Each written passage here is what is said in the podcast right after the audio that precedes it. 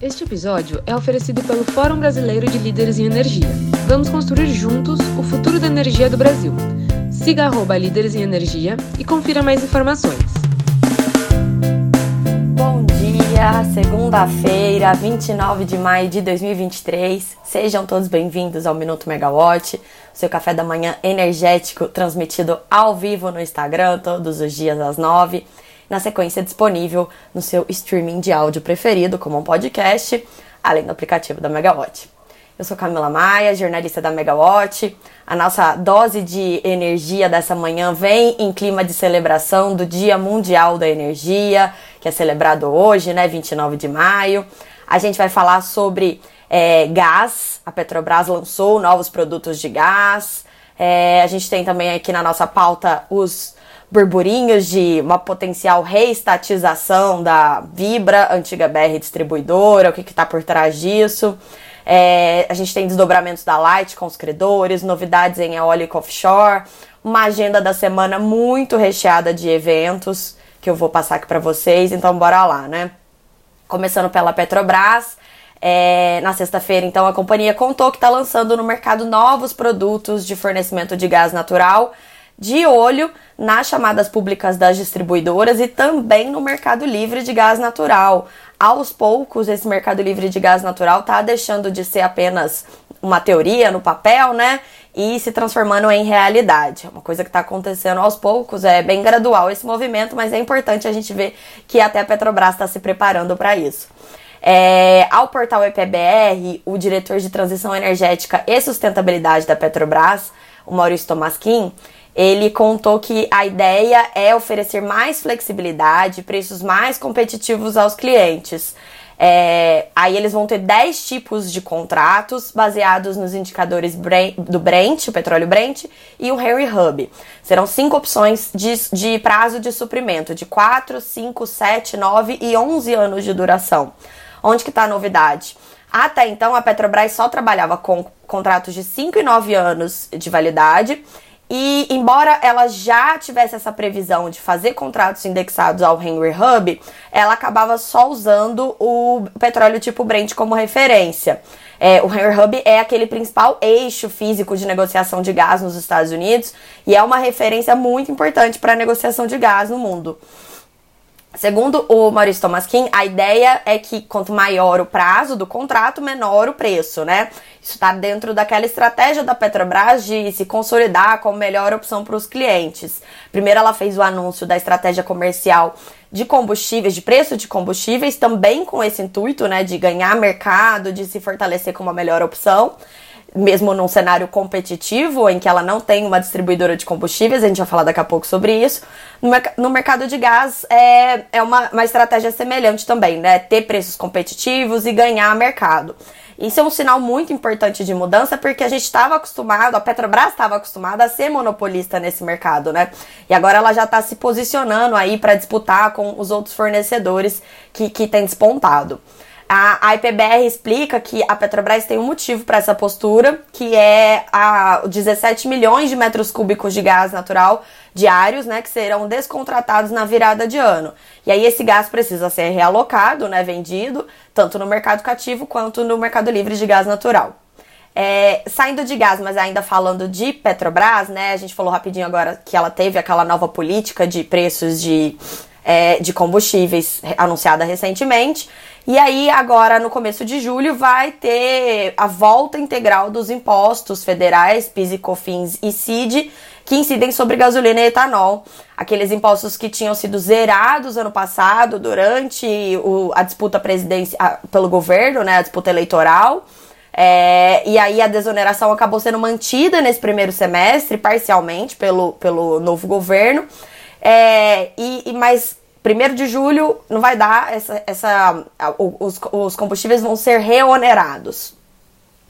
O Globo é, disse que, segundo cálculos ali de especialistas que eles ouviram, para que a, o retorno dos impostos não cause uma elevação no preço dos combustíveis pago pelos consumidores nas bombas, a Petrobras precisaria reduzir o valor do litro da gasolina em até 14% é, até julho. Então seria uma redução muito grande. A gente tem que ver se o comportamento do, do petróleo no mercado internacional vai ajudar, vai dar mais essa ajuda para o governo. É, já tem ajudado bastante nesse início de ano.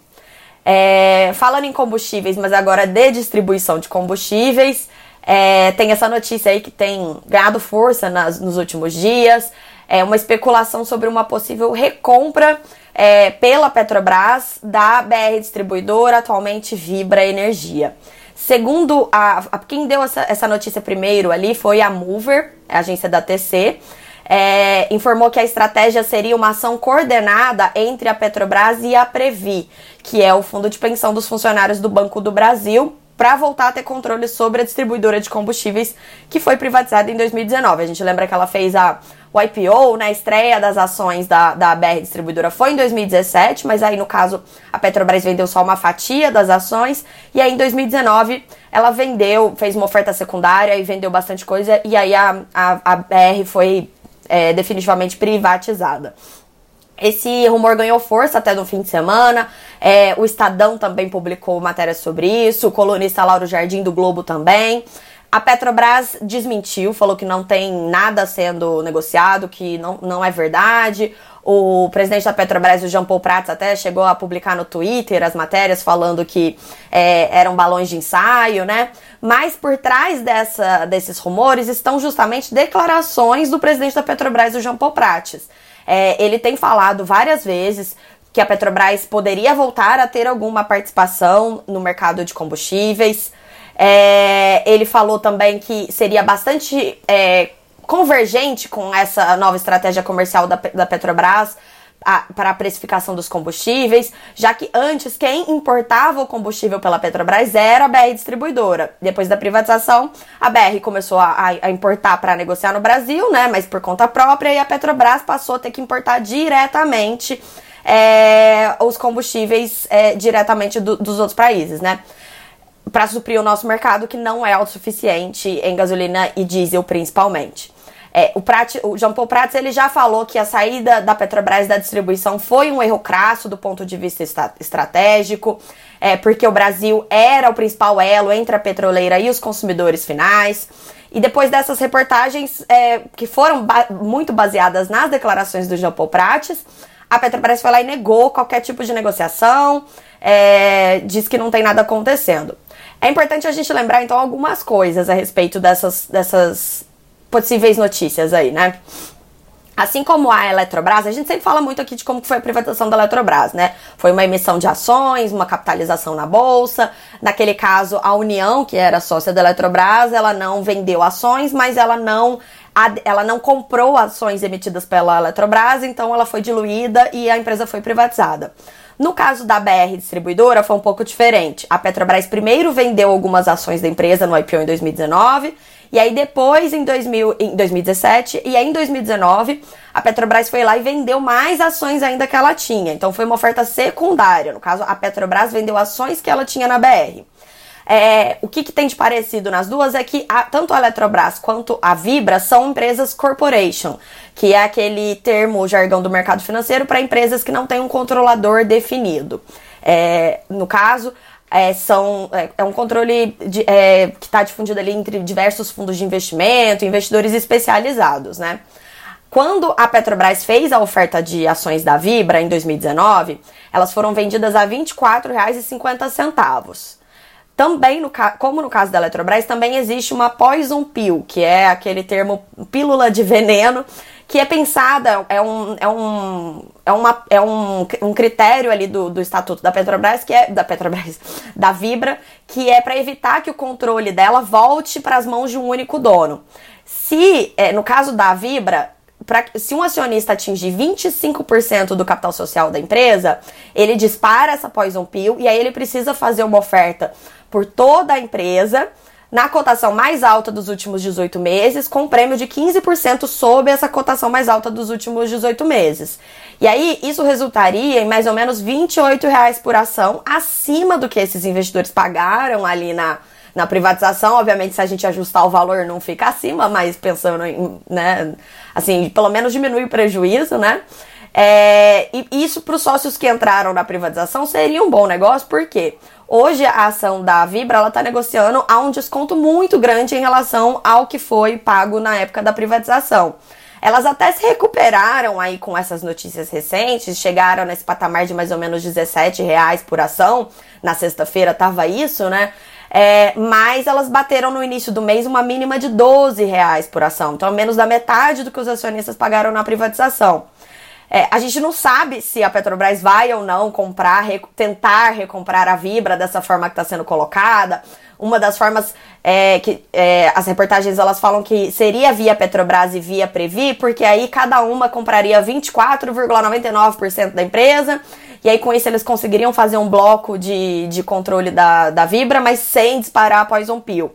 Caso a Poison Pill seja disparada e, e um eventual comprador precise fazer essa oferta, seria um bom negócio para os investidores que compraram as ações lá na época do IPO e estão agora com esse pepino na mão, que é a ação bastante desvalorizada, né? Então ajudaria os investidores que querem minimizar a perda.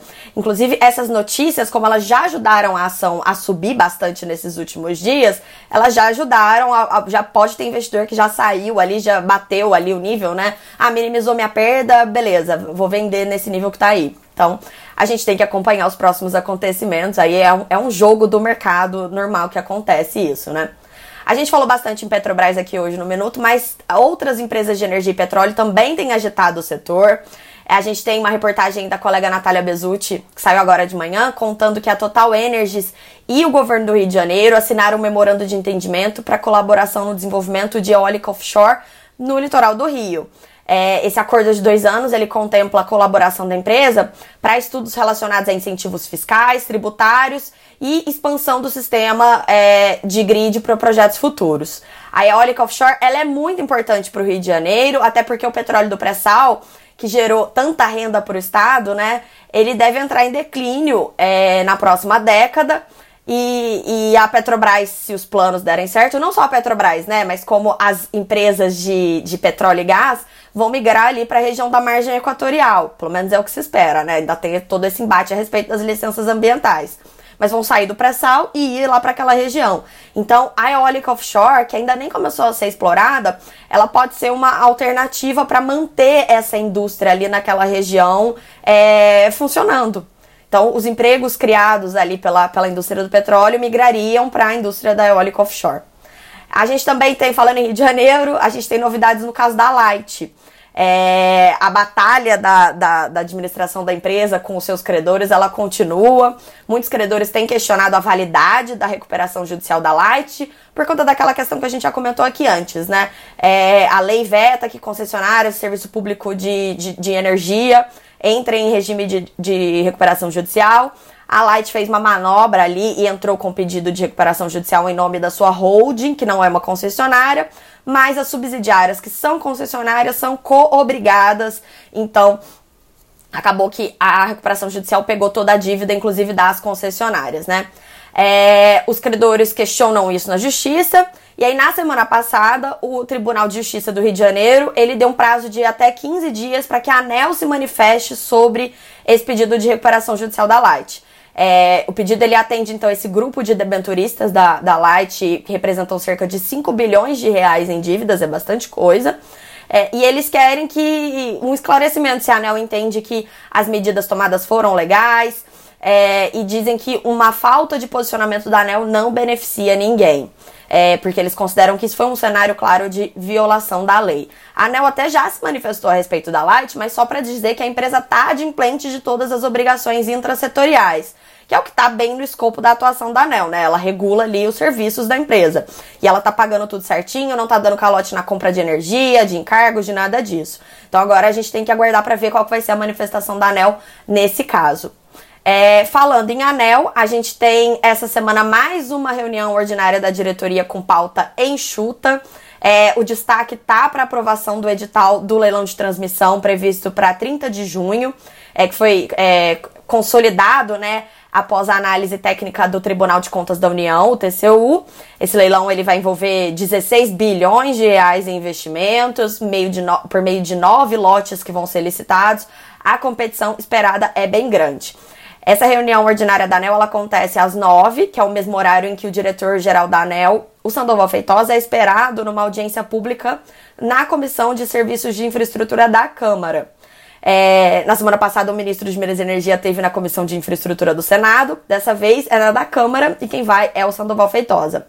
E aí, o convite para o Sandoval é, é, que ele fale sobre o plano de atuação da empresa em relação à regulação, ao potencial de fontes de energia renovável no Brasil e também querem ouvi-lo sobre perspectivas de atuação do governo no setor e a composição da tarifa de energia de comercialização de Itaipu. Com certeza a gente deve ter muita conversa sobre tarifa de energia, porque os deputados eles vão querer, né, falar sobre como a conta de luz dos seus estados tá muito cara, como que tem que ser menor, vão falar de renováveis, então a gente vai ter provavelmente diversos assuntos assim, além dessa pauta. Deixa eu só dar uma olhadinha antes de voltar aqui para nossa agenda, que a gente teve um comentário aqui do Pedro é, a respeito da do fato da guerra não terminar, dos Estados Unidos estarem numa crise, a Europa ainda engatinhando, é, que ele acha que o Brasil até o fim do ano vai ter uma alta expressiva no valor de combustíveis superior a 10% dos valores praticados. Ele perguntou o que, que a gente acha. Sinceramente, eu não tenho uma opinião formada sobre isso, mas o que eu vou fazer é levar isso para especialistas e tentar responder no minuto de amanhã para você, Pedro. É, agora voltando então aqui só para nossa pauta da nossa agenda, é, a gente tem então a semana também tem a reunião do Comitê de Monitoramento do Setor Elétrico, CMSE, na quinta-feira, dia 1 de junho. É, ali eles devem discutir como é que tá a situação dos reservatórios, que tá muito boa, na verdade, né? Mas aí a gente tem o El Ninho, que foi confirmado. Na semana passada a gente falou bastante sobre isso, até porque foi dito na reunião mensal do PMO, do ONS. Isso deve ir para a pauta do CMSE agora. E na agenda de eventos da semana a gente tem bastante coisa. É, a gente tem a Semana da Sustentabilidade, organizada pela PwC Brasil, discussões é, relacionadas ao meio ambiente, transição energética. É, hoje o evento tem um debate sobre transição energética, ele é transmitido pelo YouTube da PwC Brasil. Mas o nosso grande destaque aqui é a primeira edição do Fórum Brasileiro de Líderes em Energia, organizado pela Dominion e pela DGBB. Vai acontecer nos dias 1 e 2 de junho, no Rio de Janeiro, e nós, a Megawatt, vamos estar lá. É, a gente não vai perder, ainda mais porque a programação está muito rica em debates, em nomes. A ideia do fórum é justamente aproximar esse debate de alto nível do setor de energia com as forças políticas também do Brasil. Então vão ser conversas reais com os tomadores de decisão sobre esses desafios do setor energético. A programação completa você encontra, é, tem nas redes sociais da Megawatt, tem no link disponibilizado na descrição desse episódio para quem estiver ouvindo como podcast. Eu vou citar aqui alguns nomes só para vocês terem uma ideia de como que a programação tá rica. A gente tem o ministro de Minas e Energia, o Alexandre Silveira, o ministro da Fazenda, o Fernando Haddad, o André Esteves, do BTG Pactual, o Rodrigo Limpe, vice-presidente da Eletrobras, o Efraim Cruz, secretário executivo do Ministério de Minas e Energia, a Clarissa Sadoc, presidente da S Brasil, a Paula Dabelo, que comanda a IDP Renováveis no Brasil. A gente tem o Wilson Ferreira Júnior, da Eletrobras, o Jean Paul Prats, da Petrobras e muito mais. Não dá nem para eu falar todos os nomes aqui para vocês, porque é muita coisa. Tem muitos é, deputados, muitos formuladores de política também ali na programação. Convido todos a olharem. E também, claro, faço aquele convite, né? Acompanhe a Megawatt ao longo da semana, que pela agenda vocês já imaginam como a gente vai ter uma semana cheia de notícias, cheia de novidade. E aí não se esqueçam de baixar o nosso aplicativo, que a notícia vem facinha na palma da sua mão. Eu fico por aqui e até a próxima. Uma excelente semana a todos, gente. Tchau, tchau.